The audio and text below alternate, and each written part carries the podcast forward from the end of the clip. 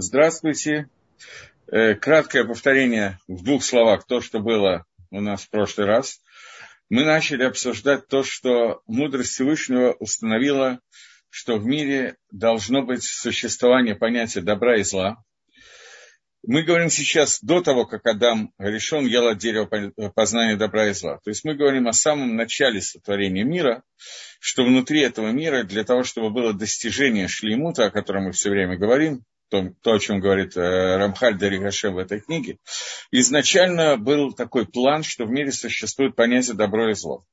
И начало этих мусагим, этих понятий, начинается в самых верхних корнях, находится в самых верхних кахот, сил, то, о чем мы говорили, что духовные вещи, они начинаются как бы в самом вверху, с самого начала, которые они начинаются, там есть понятие кахот, которое еще выше, чем понятие малахим. И вот внутри этих кахот есть разделение на коахтов и коахра, коах добра и коах зла, сила добра и сила зла. И дальше это миштальшель спускается вот так по цепочке сверху вниз до самого низа. И оно происходит через, э, проходит через миры, которые называются миры Малахим, миры ангелов, о которых мы тоже уже говорили, и проходят уже в нижние миры, материальные миры, в те миры, где уже находятся понятия тикун и килкуль, понятие исправления и понятие разрушения. И вот получается, что в, это, в этих мирах появляется ситуация, которая называется тов и лотов, добро и недобро. И э, это все является неким предисловием, неким некой подготовкой, мне очень трудно на русском подбирать слова, к раскрытию света Всевышнего. И свет Всевышнего, его раскрытие, это понятие Тов, а обратная ситуация – это понятие Ра, это понятие зла. Э, и нужно, чтобы мы знали, я повторяю сейчас только то, что было в прошлый раз, потом я вижу, появился вопрос, но его потом. И нужно, чтобы мы понимали, что несмотря на то, что на самом деле понятие причина появления добра и зла, это как в самых верхних силах, так и в их производных в нижних. В любом случае, это понятие, связанное с Гаарой, с Гара происходит слово ор, свет, с просветлением света лица Всевышнего. Это причина добра. И причина зла – это обратная причина, это сокрытие света Всевышнего. Мы в прошлый раз обсуждали, как это связано с э, деревом, которое произвела земля. Дерево, фактически, это дерево познания добра и зла, но первое его название – это дерево плод, производящее плод, или дерево, производящее плод, что нужно некоторое понятие хоших, понятие темноты, для того, чтобы внутри мира существовала свобода выбора, и есть разница между работой и получением зарплаты, за работой между Алам Азе и Алам Аба этим миром, миром грядущего. Но Всевышний сделал так, что добро, оно проявляется через Всевышнего, как э, в общем, так и во всех частностях. Но зло, оно является таким образом, что там есть тоже определенная причина. То есть Всевышний не раскрывает свое имя в понятии зла, наоборот, но сокрытие света Всевышнего, гестер по ним, сокрытие его лица, это корень зла, и это настоящая причина понятия ра. И это понятие, связанное с отсутствием добра. То есть зло, в первую очередь, это отсутствие добра. Это общая картина. Но в деталях, когда мы начинаем туда входить, то Акодыш Барагу, он, э, поскольку он может все, у него нет никаких болот, никаких ограничений, то он создал определенный корень детали, детализации понятия зла, который имеет определенный тахлис, определенную цель. То есть это появляется уже как некое творение, творение понятия ра, творение понятия зла, которое является уже не только отсутствием добра, но определенным творением, о котором мы, то, чем мы кончили говорить, и я привел вам то, что в молитве, которой молимся, на самом деле это цитата Ишаяху, но в молитве, которой молимся, Брахот перед Шма, написано Йоцерора Рахошев, тот, который создал свет, сотворил тьму. И к слову хошек и к слову ра относится понятие бара, и мы останавливаемся на том, что понятие бара – это творение ешмя, а творение что-то из ничего. Это более такое, более высокий уровень творения, чем творение в виде ецер или яс сделал, или аса, яцар. Это более низкий уровень творения, это творение, производящее что-то, что уже существует, придавание ей какой-то формы. В тот момент, когда творение тьмы, это творение как бы совершенно новой вещи, которые до этого не существовало, поскольку в мире существует только понятие то. Насколько я помню, это то, чем мы э, занимались в прошлый раз. Здесь мне задан вопрос. Добро и зло были созданы до человека и существует отдельно от человека. Э, созданы до человека, да. Например, понятие геном было создано до творения мира, до творения человека. Это как бы одна из вещей, которая предшествует. Ну, до творения мира я не буду сейчас ходить в эту деталь, но геном создан независимо от человека и до человека, хотя он создан для человека. И все, что касается понятия добра и зла, понятие Гаарат по ним Всевышнего, Гилу по ним Всевышнего, раскрытие лица Творца, безусловно, существовало до человека, но должен был создан некий элемент, некий объект, который будет это воспринимать. Этим объектом является человек, который создан для восприятия гилы по ним раскрытия лица Всевышнего. И понятие гестер по ним, сокрытие лица Всевышнего, то есть зло, и уже некоторые более протим, более частные элементы этих вещей, например, хоших, тьма, ра, которые были созданы, они были созданы действительно до творения человека. Увда ситуация в том, что в первый день творения был создан свет и тьма. Таким образом, мы видим, что это было создано в первый день творения, в тот момент, когда человек создан в шестой день творения.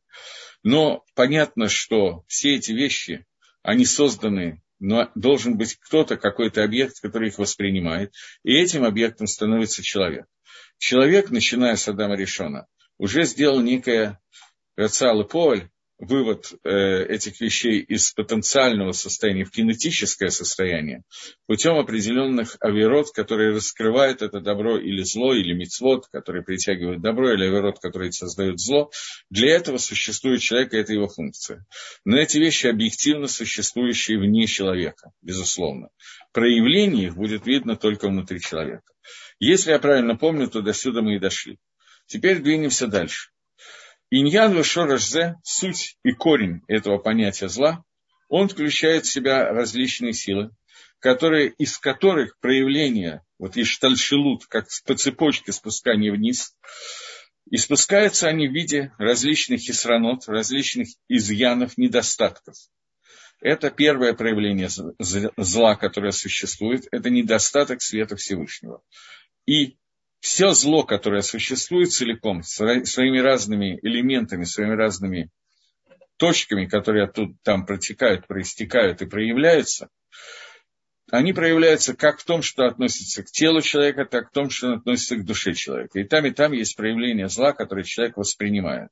Со всеми деталями и со всеми разделениями и отделами, которые существуют, они выходят с самого верха и доходят до самого низа. И еще, мы будем об этом говорить в конце, после этого, во второй части. Мы сейчас приближаемся к окончанию первой части, это последняя глава первой части. И в второй части об этом еще немножко поговорим.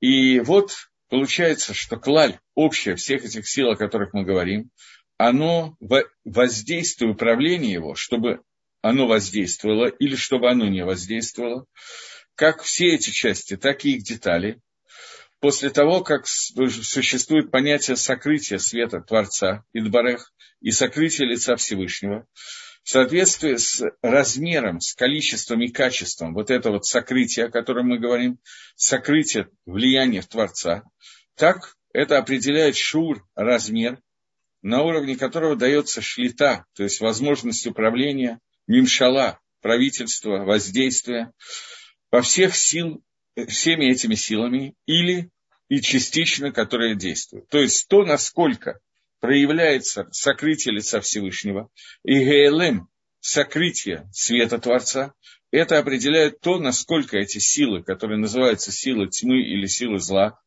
насколько они воздействуют в этом мире, насколько у них есть шлита, возможность управления миром. Зависит от того, насколько скрыто лицо Всевышнего. И вот, когда эти силы начинают как-то усиливаться, не знаю, как слово подобрать, усиливаться. И э, э, в этот момент, когда эти силы становятся более цельными и более сильными, то одновременно происходит второй вид воздействия, то есть ослабление сил добра. И это называется мацав, ситуация килкуля. Килкуль – это понятие э, развала, разлома, порчи, которая приходит в мир. И э, это портит управление сил добра, о которых мы говорили. Нужно понять, что сила зла и сила добра, она исходит от того же Всевышнего. Это то, что мы все время э, обсуждаем. Но в зависимости от того, насколько дается возможность сокрытию лица Всевышнего, сокрытию света Всевышнего, от этого зависит, насколько проявляется та тьма, которую Всевышний создал, насколько она начинает управлять миром, и насколько скрывается понятие добра из этого мира. И тогда получается, что становится ослабление кахот тов, кахот добра, сил добра.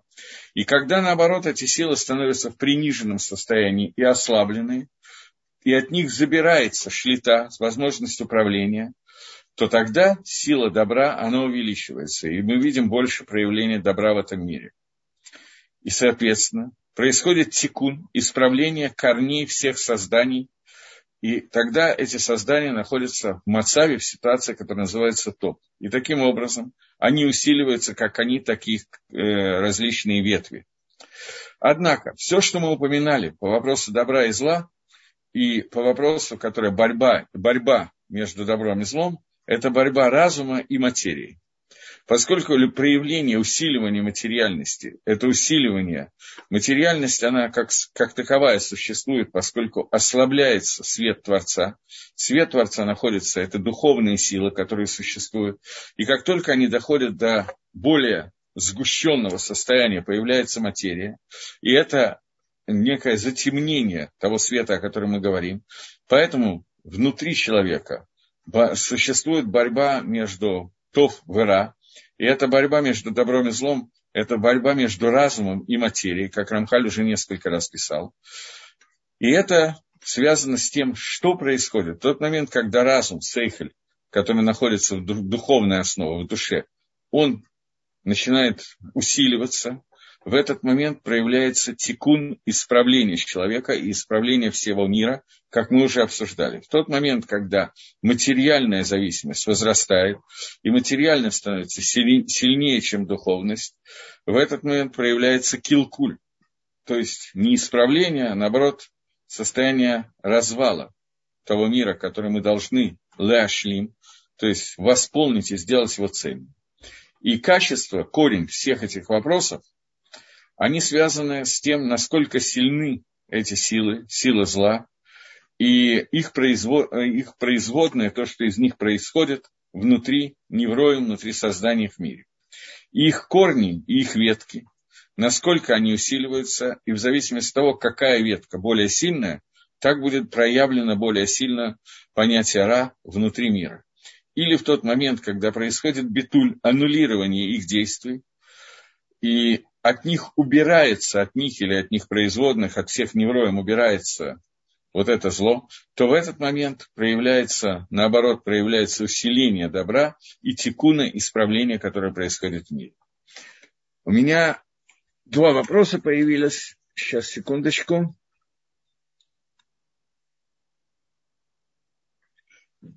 Вопрос, скажите, пожалуйста, возник ли большой взрыв и наше физическое вселение, вселенная после первого греха Адама и Хава. Нет. Э, если прочитать немножечко первую главу книгу Берешит, Адам и Хава созданы в шестой день творения. То, что называется большим взрывом, гипотеза большого взрыва, Рамбан ее, в общем, описывает в комментарии на первый день творения – Берешит Барай Лаким это Шамай Варец. Вначале сотворил Всевышний небо и землю. В первый день творения произошло то, что сегодня очень похожее на то, что сегодня ученые пытаются обозначить гипотезы Большого взрыва.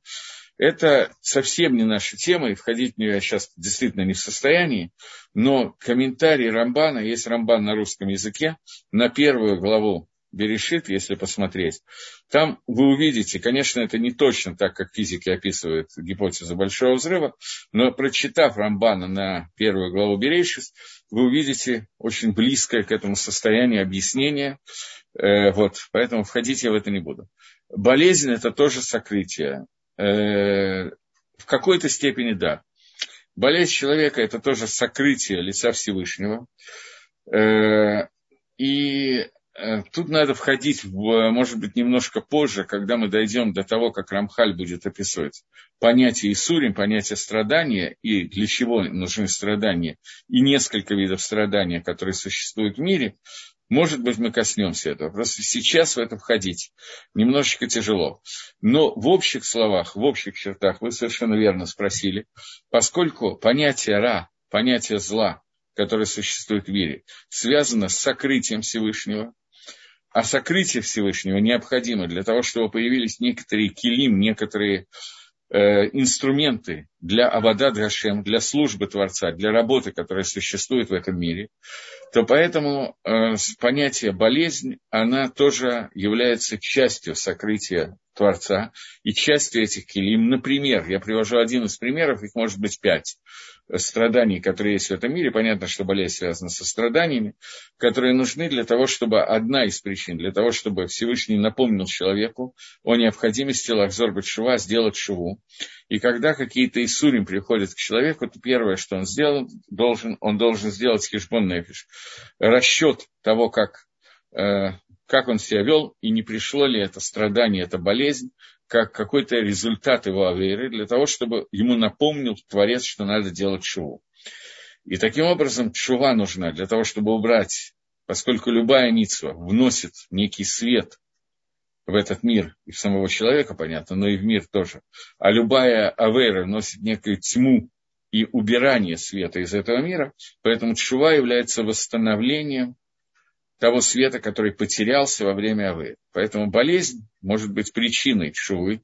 И, соответственно, в этом случае, это, я повторяю, это одна из пяти причин, которая может быть, которую Рамхаль будет называть дальше во второй части. И это может быть причина того, почему у человека приходит болезнь, либо у него, либо у его близких, для того, чтобы у человека был стимул задуматься о своих действиях, Лахзор Бачува, сделать шуву и привести определенное количество света вместо той тьмы, которую он привел раньше. Это очень короткий ответ, потому что более подробно мы этого коснемся и будем читать. Вот, пока двинемся дальше. Мы находимся в последнем абзаце, может быть, он чуть длинный, но последний абзац первой части Рамхаля, который продолжает и говорит Дери Хашем, что вот есть разница, очень большое количество мадригот ступеней, в отношении сил зла, о которых мы говорим, которые мы упомянули, и то, что вытекает из них, то, что, то, что вытекает из них, то, то есть та гашпо, то влияние Творца, о котором мы говорим. В общем, обычно, э, э, то, что не шпамигем, то, что вытекает из различных кахотра, сил, которые э, дают э, производные понятия зла, обычно из них вытекает это тума, ритуальная нечистота, э, хоших, тьма, зугма, это тоже вид какой-то нечистоты, или любые будние вещи и тому подобное. То есть существует э, понятие гилу по ним Всевышнего, раскрытие лица Всевышнего, из которых растет тагара и душа, святость к душе, мицва. Существует понятие обратное, понятие, когда есть кох, кахот, тумы, из которых вырастают производные, которые входят в этом мире, в виде. Ну, начнем с конца. В виде понятия будних вещей, то есть есть холь и есть кодыш. Понятие кодыш, понятие к душе. Это то, что отделено от всего, кроме Творца. Отделено и посвящено Творцу. Понятие «кадош» – это перевод слова «кадош» на русский язык, это отделенный. На русском обычно переводится как слово «святой». Это понятие отделенного от всего обычного, то, что посвящено Всевышнему.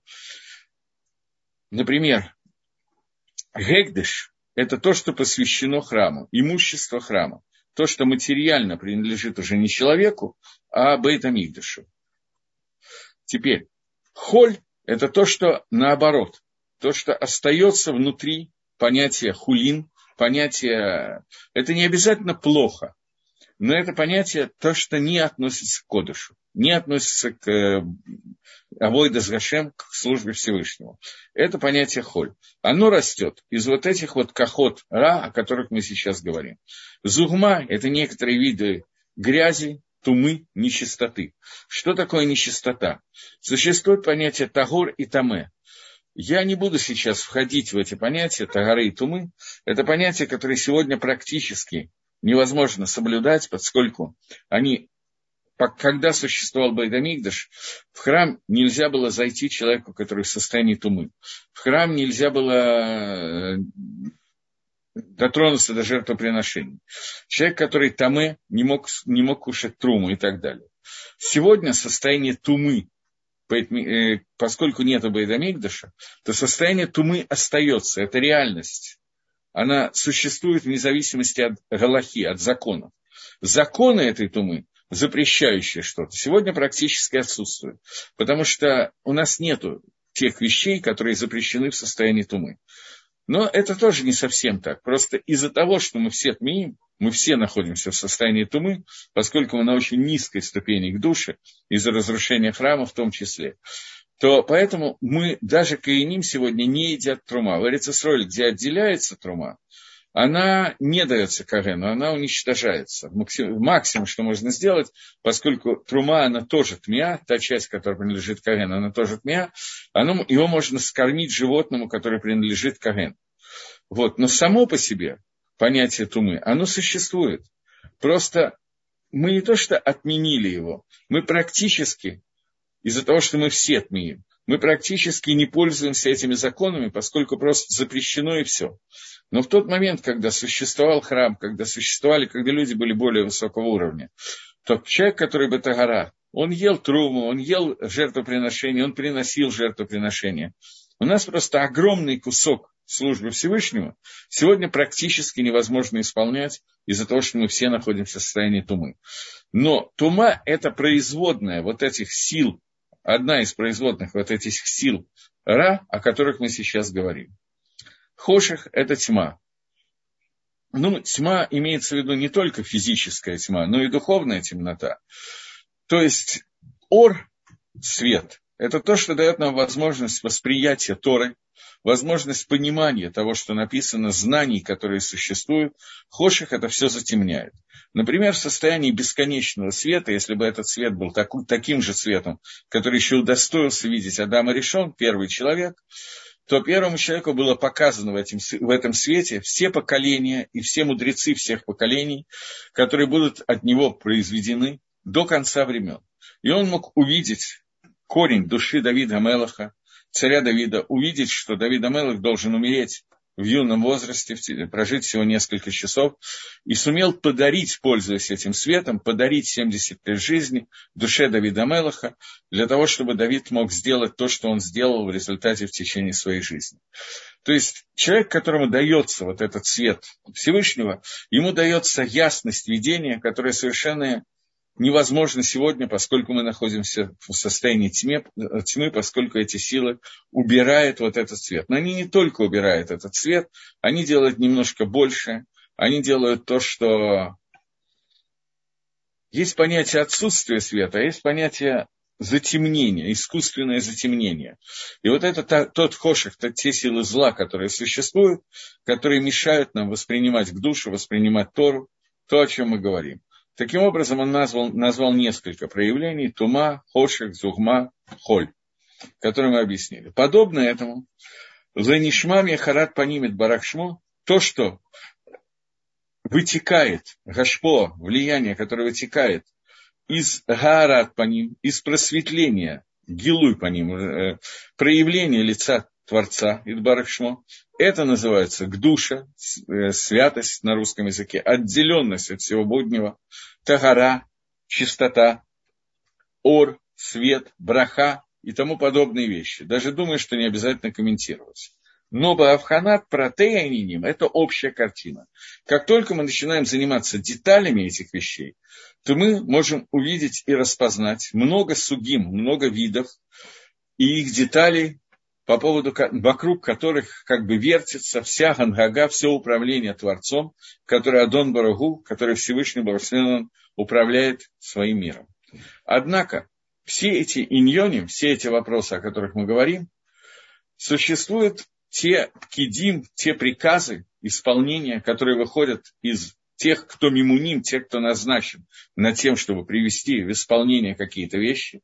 И эти мимуним, эти назначенные лица, это различные виды Малахея Ашарот, ангелов служения, о которых мы уже немножко говорили, и через них происходят все эти воздействия. Э, для того, чтобы вывести эти вещи из потенциальной энергии в кинетическую и привести в состояние материальности. Как для добра, так и для чего-то еще более лучшего. И вот эти вещи, эти мышартав, это обслуживающий персонал, ангелы, о которых мы говорим, они выполняют волю Творца и выполняют то, что Акодыш Брагу им поручает по отношению к любой материальной точке, которая существует. И все гзерот, все распоряжения Всевышнего выходят в действие посредством действий Малахим, которые назначены над каждым и каждым действием. В общем и целом мы закончили первую часть, которая является общей картиной, которую мы рисовали.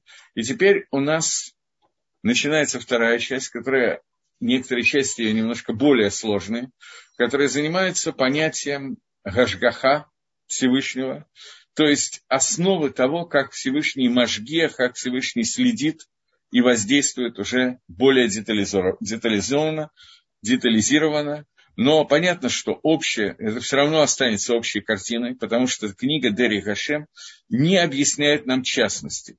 Она строит, то есть, общую такую стратегическую форму восприятия того, что у нас существует, а уже переводить эти вещи на уровень конкретных действий, что и как делать, для этого существуют другие книги. Как книги Кабалы, которые занимаются э, картиной э, мировоззрения и картиной каваны, намерения каждых действий, так и книги Геморы, Шельханоруха, которые занимаются тем, что и как конкретно надо делать. Мы же сейчас занимаемся стратегией общей картины для того, чтобы увидеть каким-то образом эту картину. Появились два вопроса, поэтому я сейчас посмотрю, что они такие.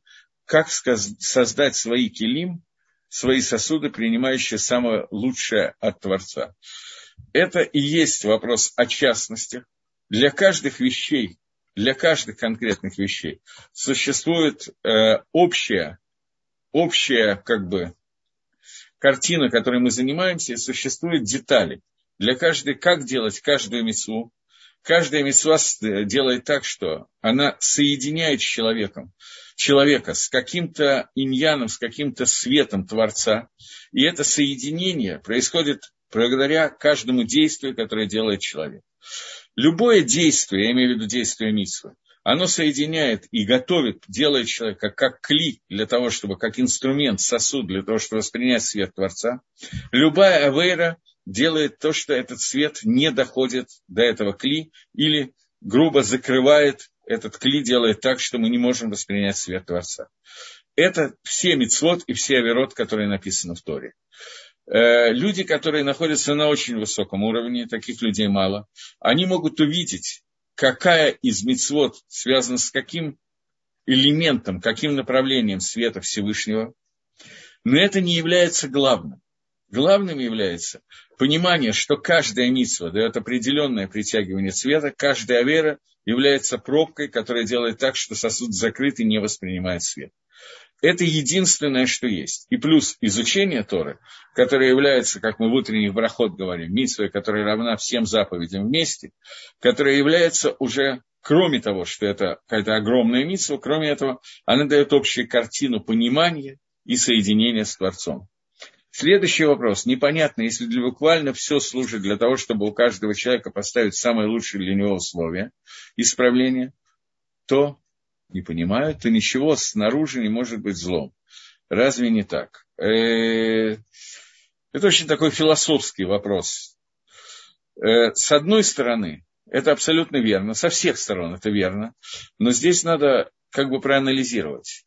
Э, для конкретно этого человека, после того, как он совершил конкретные действия, может оказаться самым лучшим для его существования – это смерть. Потому что, видя то, как он себя ведет и что он делает, понятно, что лучше такому человеку не существовать. И это лучше для всего мира и для этого человека тоже. Потому что Галуева и Дуалифней Всевышний открыто и известно перед Творцом, что этот человек будет делать Аверот в большем количестве, чем Мицвод, и, соответственно, правильно, чтобы он исчез. Поэтому с точки зрения Творца, безусловно, это самое лучшее. Но с точки зрения человека я взял специально самый крайний случай. Можем взять какой-то другой случай. Человек остается жив, но он терпит такие лишения, такие страдания, что ему больше всего хочется помереть.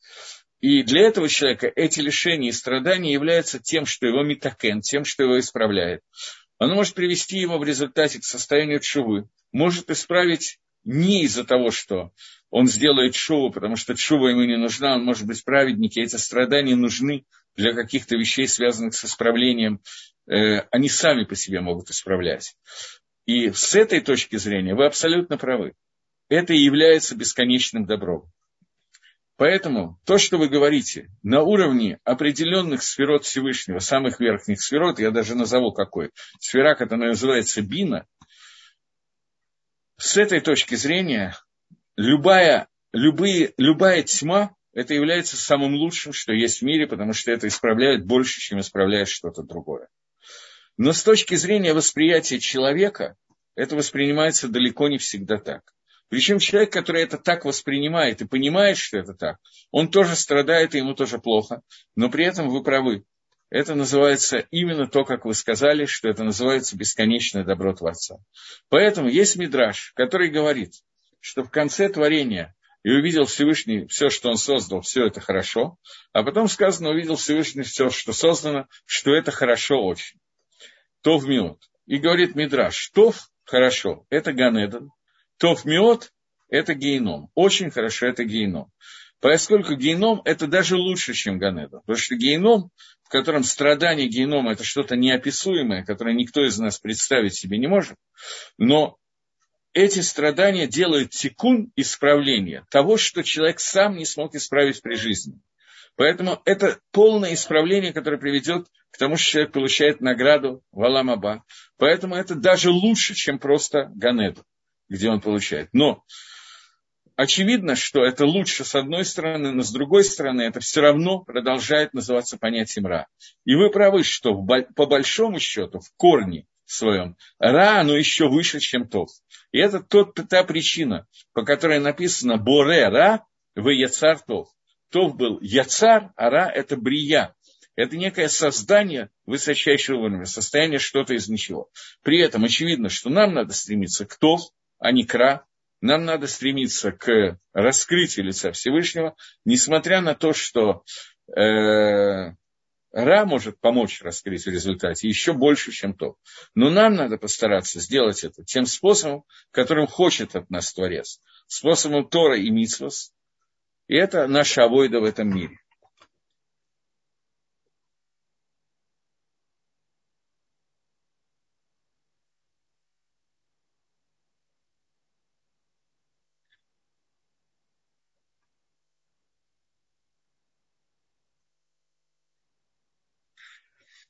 Здесь вопрос, э, который я не до конца могу понять и осветить.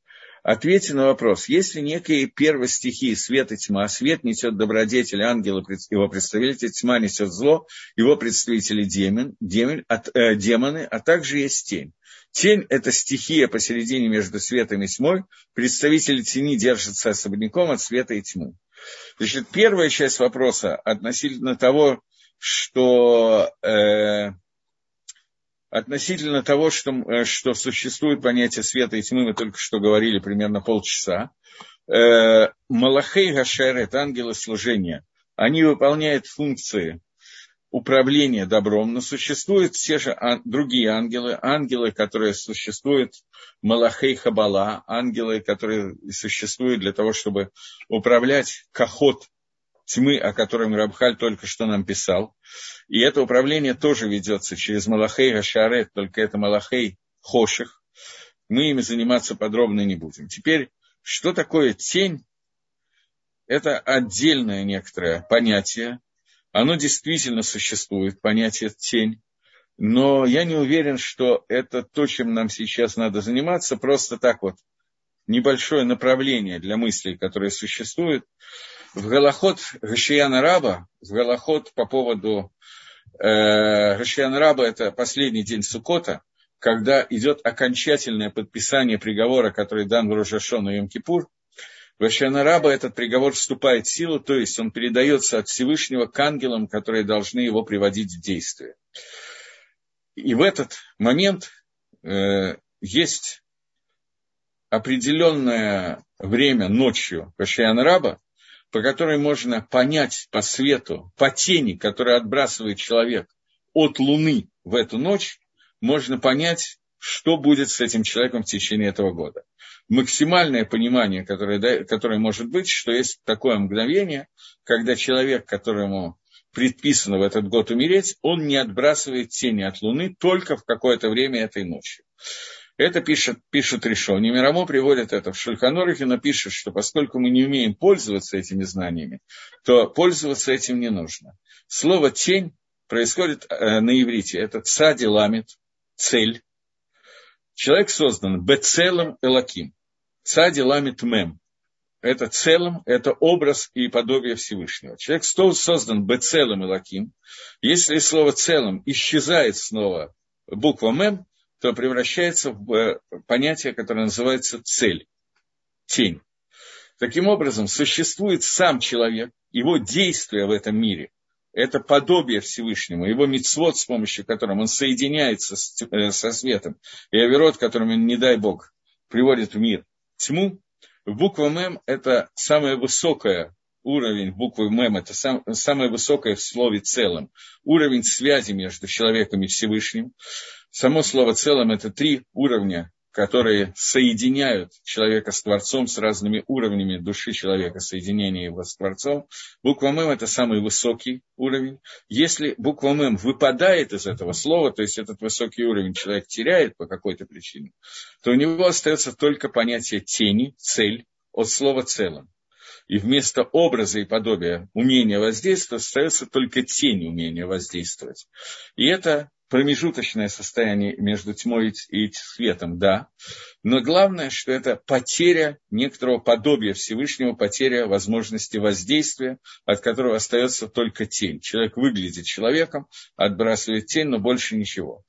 Вот, это понятие тени, о котором идет речь, и поэтому в определенное время, когда проявление Всевышнего, несколько иное проявление атрибута суда Всевышнего, несколько иное, чем в остальное время, от Луны, которая является тоже определенной вещью, которую мы не будем сейчас разбирать более подробно, мы, может быть, разберем, что такое Хет Лавана, что означало, что Луна была уменьшена и так далее, но сейчас я не хочу входить в эту деталь, то тени от Луны у человека, который перестает быть целым и лаким, который перестает быть подобием Творца, то есть его действие оценено Всевышним таким образом, что он больше не должен воздействовать на этот мир, он даже тень перестает отбрасывать. Я понимаю, что я не полностью отвечаю на вопрос, который мне был задан, но я даю некое направление мыслей, которое существует.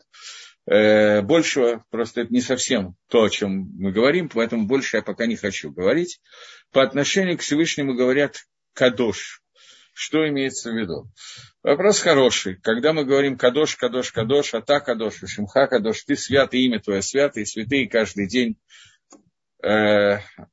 прославляют твое имя, что означает понятие «кадош», связанное со Всевышним?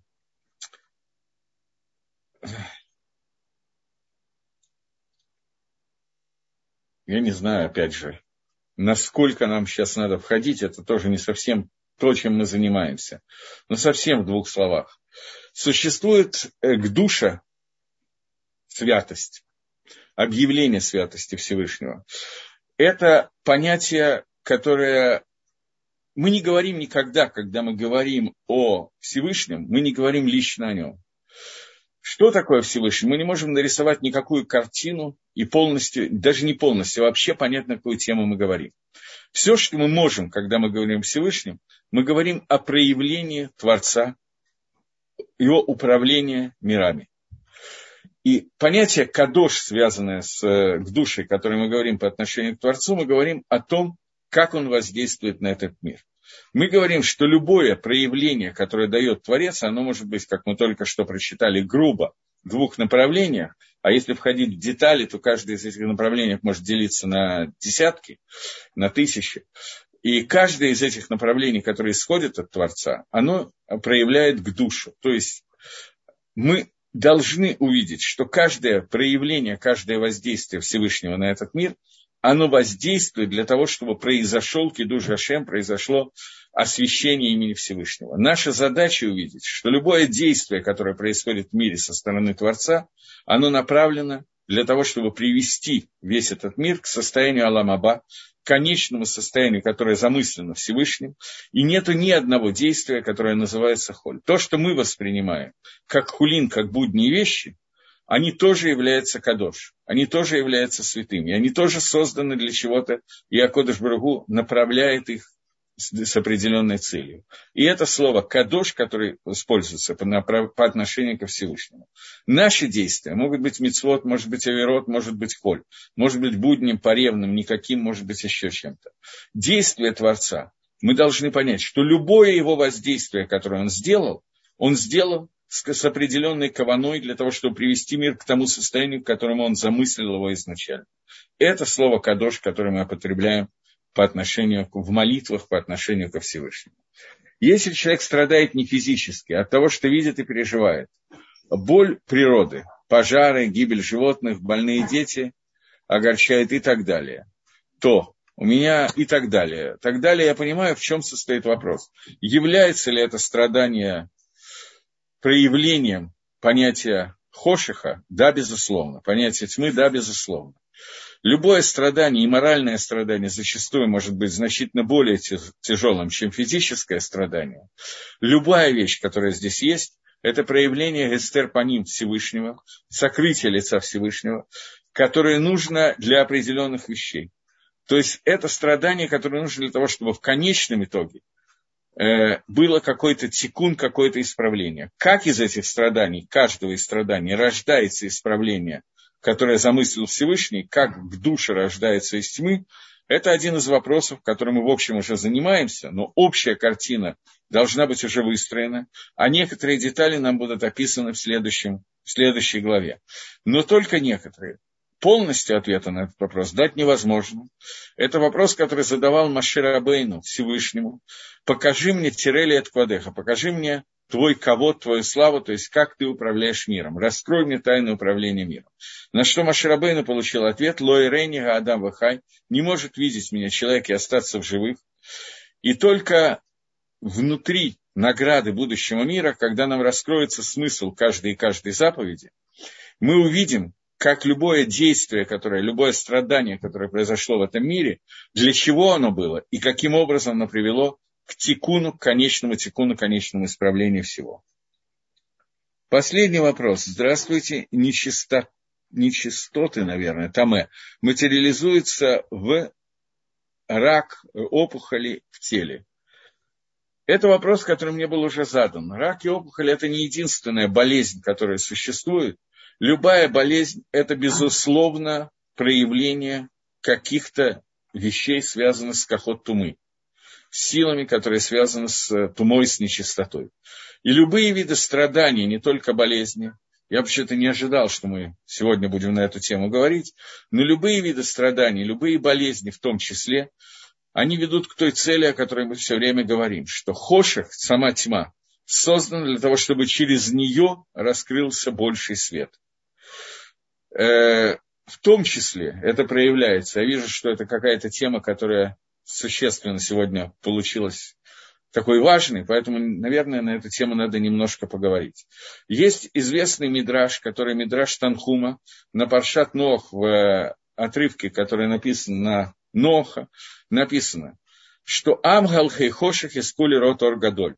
народ, который блуждает в темноте, они удостоятся увидеть много света.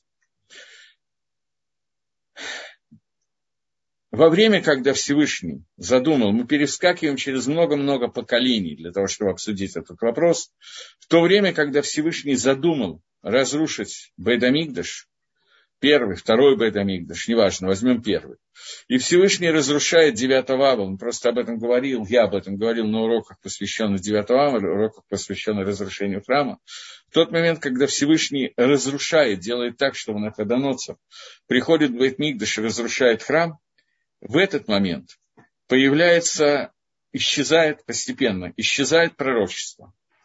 Если раньше контакт со Всевышним был на уровне раскрытия света Торы, такого уровня, что любые самые простые вопросы задавались Творцу напрямую, то есть э, грубо пример, который я все время привожу. Шауль Гамелах, первый царь Израиля, был помазан на царство в тот момент, когда для того, чтобы он встретился со Шмуэлем, Всевышний завернул так эту историю, что его папа потерялись две ослицы. Шауль вместе с папой ходит, ищет ослиц, не может найти своих ослиц. И он решает, что нужно подойти и спросить пророка Шмуэля, где находится ослица. Он приходит к Шмуэлю, Шмуэль говорит, что ослица находится в соседней пещере, и вот Всевышний приказал мне помазать тебя, ты будешь первым царем Израиля. Таким образом, Шауль становится помазанным на царство. Шмель берет шемин мешка, масло помазания и совершает обряд помазывания Шауля, и Шауль становится царем. История, когда человек, чтобы найти свою ослицу, идет к пророку, история, которая для нас совершенно непонятна. За все время существования первого храма, фактически, чуть раньше, начиная от Маше и кончая строительством второго храма, когда последние три пророка были в это время, Хагай, Малахи, э, Малахи, он же Эзра, последний из пророков, который умирает, это Эзра, Малахи Эзра, он тот, кто строит храм Нехамия. Вот эти три пророка, которые были, они были последними из пророков. Они существовали, э, пророчество существовало от Маширабейну до разрушения первого храма и 70 лет после разрушения, за это время существовало 1 миллион 200 тысяч пророков и 7 пророчеств. 1 миллион 200 тысяч пророков грубо за 700 лет существования, 700 лет существования пророчества, многие из них жили очень много лет, и мы даже примерно не можем посчитать количество пророков, которые были каждый день, но, грубо говоря, представьте себе ситуацию в современном мире – что в каждой синагоге, где есть миньян, есть два-три пророка. В каждой синагоге сегодня есть два-три пророка. Когда ты приходишь, и у тебя есть вопрос, ты можешь спросить пророка. Вопрос не вопрос раба, который есть один на синагогу, как правило, а спросить одного из пророков, который сегодня на дежурстве, что говорит Всевышний на эту тему, в том числе на тему, куда потерялись ослицы. По поводу такого вопроса можно было тоже задать вопрос не шейлат раб, не вопрос права, вопрос к пророку. И вот это состояние раскрытия лица Всевышнего, и этот свет, который существовал, исчезает во время разрушения храма. И после этого Тора, которая была, из Тора Шебехта в Тора пророчество, письменная Тора, превращается в Тору Шебальпе, в устную Тору. Тора, которая есть сегодня постепенно, она была всегда, принципы существовали и так далее. Но большая часть вопросов, которые занимаются сегодня Талмидей Хахоми, мудрецы, которые изучают Тору, отсутствовали в то время. Эти вопросы возникли сильно позже, когда сокрытие лица Всевышнего тьма стало совершенно другого уровня. И через эту тьму, через это непонимание того, что происходит в мире, через новые вопросы, через изучение Тора в темноте, из темноты написан мидраж, который говорит, что народ, который блуждает в темноте, они удостоятся увидеть много света. Пример этому является глаз. Глаз состоит из белого, который находится вокруг, и черного находится внутри, который является зрачком. Так видят из черного, не из белого. Из темноты можно увидеть много больше, чем можно увидеть внутри света. Это другое видение, другой способ наблюдения, другой способ изучения Тора, другой способ постижения и понимания Всевышнего. Поэтому Исурим, страдания, в которых мы находимся сегодня, галут, в котором мы находимся, открывает нам ту, ту часть Торы, тот свет Торы, который не мог быть открыт в тот момент, когда существует пророчества и раскрытия Всевышнего. Поэтому сама по себе темнота, я возвращаюсь к тому вопросу, который был задан давно, сама по себе темнота позволяет нам увидеть то, что невозможно увидеть иначе. Но ту часть Торы, которая раскрывает через пророчество, мы можем читать, если кто-то пытался читать пророков, кроме поэтичности в русском переводе, потому что на иврите вообще ничего не понятно, пока ты не читаешь комментарии, которые уже являются устной Торой. Когда мы читаем вот эти вот части пророков, совсем непонятно, что хочет от нас, что от нас хотят, что нам говорят. Когда мы читаем разделы Торы сегодняшние, то, что говорит с нами языком, который мы умеем понимать, языком, который связан с сокрытием лица Всевышнего, в этой ситуации нам что-то раскрывается, нам что-то становится понятно. Человек, который сегодня находится в полной шалве, в полном благополучии, у него, как правило, проблемы, которые он совсем не видит, значительно в большем количестве, чем человек, у которого есть болезни и страдания. Только не подумайте, что я агитирую за страдания. Нам надо молиться и просить, чтобы страданий не было. Но каждое из страданий, в том числе опухоли, которые материализуются внутри человеческого тела, это и есть, безусловно, часть той тьмы, о которой мы говорим сегодня.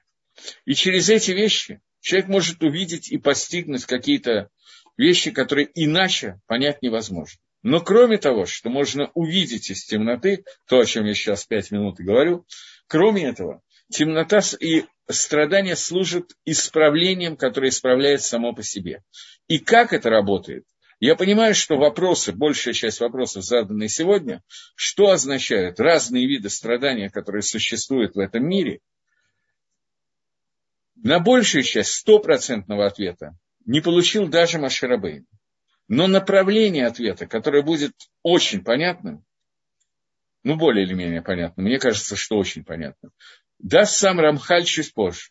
Мы буквально через, я не узнаю, в этот урок или нет, не в следующий урок, конечно, но через какое-то время мы увидим ответы на этот вопрос, то, как это дает Рамхаль, и обсудим это немножко более подробно. Сейчас я даю только один ответ. Я говорю, что он не единственный, и он не то, что не стопроцентный, он включает в себя только конкретно очень небольшую группу Исурим, страданий, которые есть. Но эти страдания – это тот анализ, который мы должны сделать в первую очередь. Когда существует понятие того, что человек, которому пришло какое-то страдание, любое, он должен сделать анализ своей жизни, своего поведения и понять, попытаться хотя бы понять, в связи с чем Акодаш Брагу посылает ему том числе раковую опухоль, какую-то из вещей, которые ему посланы, для того, чтобы решить, за что ему надо сделать шуву, какое из направлений своей вода Дашем, своей службы Всевышнему, он должен срочно изменить. И Гемора говорит о том, что Исурим, которые пришли к человеку, человек должен постараться их проанализировать и Лахзор Бачува найти причину этих страданий. Если у него это не получается, то есть он не видит причины страдания, то говорит Гемора в трактате Брахот, Титлеаль Битуль Тора. Подвесь это под то, что у тебя был Битуль Тора, какое-то количество Тора, которое ты мог бы выучить и не выучил. И из-за этого пришли к тебе страдания в этом мире. Страдания приходят в мир, не причина сейчас, а как они приходят, техника этого прихода. Эта техника прихода действительно из вот этих вот сил и малахим, которые мы сегодня обсуждали и учили.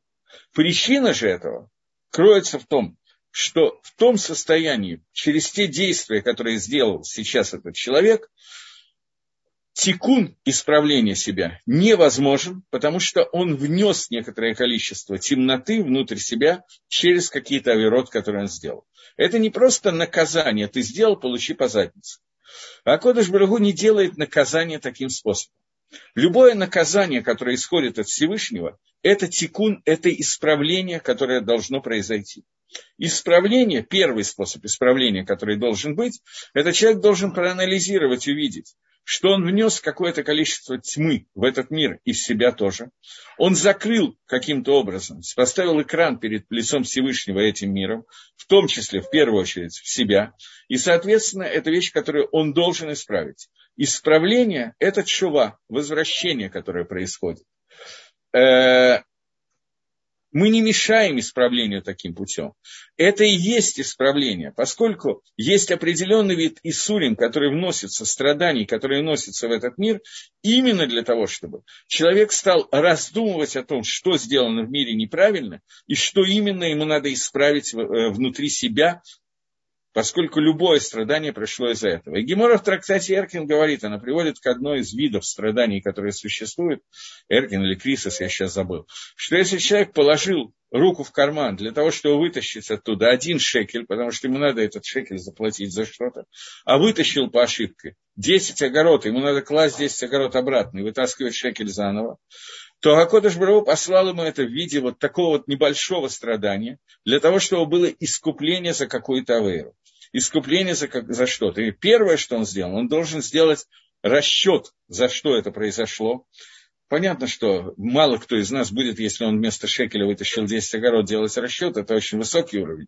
Но даже это приводит к исправлению какой-то части в мире. Но кроме этого, само, сам хошек, сама тьма, она сама по себе вносит исправление, и это то, что меня спросили, ведь мы мешаем исправлению таким путем. Нет. Шува не мешает исправлению, ни в коем случае.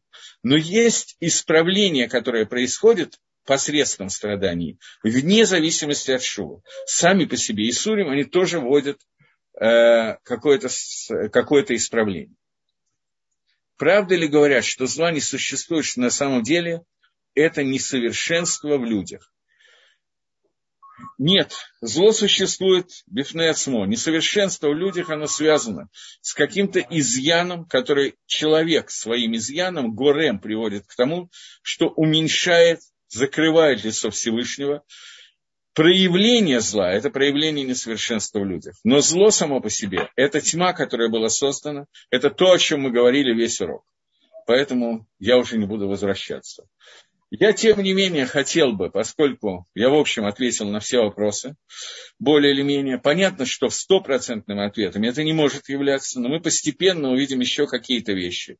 У меня остается буквально 2-3 минуты, и я вижу, что уже подключается Равзильбер, поэтому если есть, я, правда, ответил на все вопросы, если есть еще какие-то вопросы, то да, потому что, честно говоря, начинать сейчас, у меня две минуты, до начала, до конца урока, начинать что-то, я не думаю, что это будет сейчас правильно. Тиферет, есть еще какие-то вопросы? Так, здесь э, было от Гавриэля вопрос, чуть он выше. Так как страдания необходимы для нашего исправления, есть ли необходимость молиться за человечество? Ведь мы мешаем исправлению таким путем. Такой. Э, я не до конца... А, вот в чем вопрос. Я просто не видел. Все, э, меня обратно его убрали. А вот. Страдания необходимы для нашего исправления. Поэтому нужно ли молиться за человечество, имеется в виду вероятно, что когда я молюсь, чтобы уменьшить количество страданий, то тем самым я уменьшаю исправление внутри мира. Э, поскольку есть два вида исправления, которые существуют, которые идут параллельно это исправление путем Торы и заповедей. И то, что мы не сможем исправить с помощью Торы и Мецвод, то при, приходится Всевышнему приводить в мир страдания, чтобы это было исправлено другим путем. Но мы до этого дойдем еще более подробно. То поэтому нам нужно постараться уменьшить страдания в, это, в этом мире, сделать так, чтобы их не было, чтобы все тикуним, все исправления, которые нужно было сделать, были сделаны только путем Торы и заповедей. Поэтому нам, безусловно, нужно молиться о том, чтобы страдания были уменьшены, и постараться сделать так, чтобы все, что мы исправляли, мы бы исправляли через наши заповеди и мисвод, и чтобы Акодыш Брагу не пришло, не было необходимости приводить в мир страдания.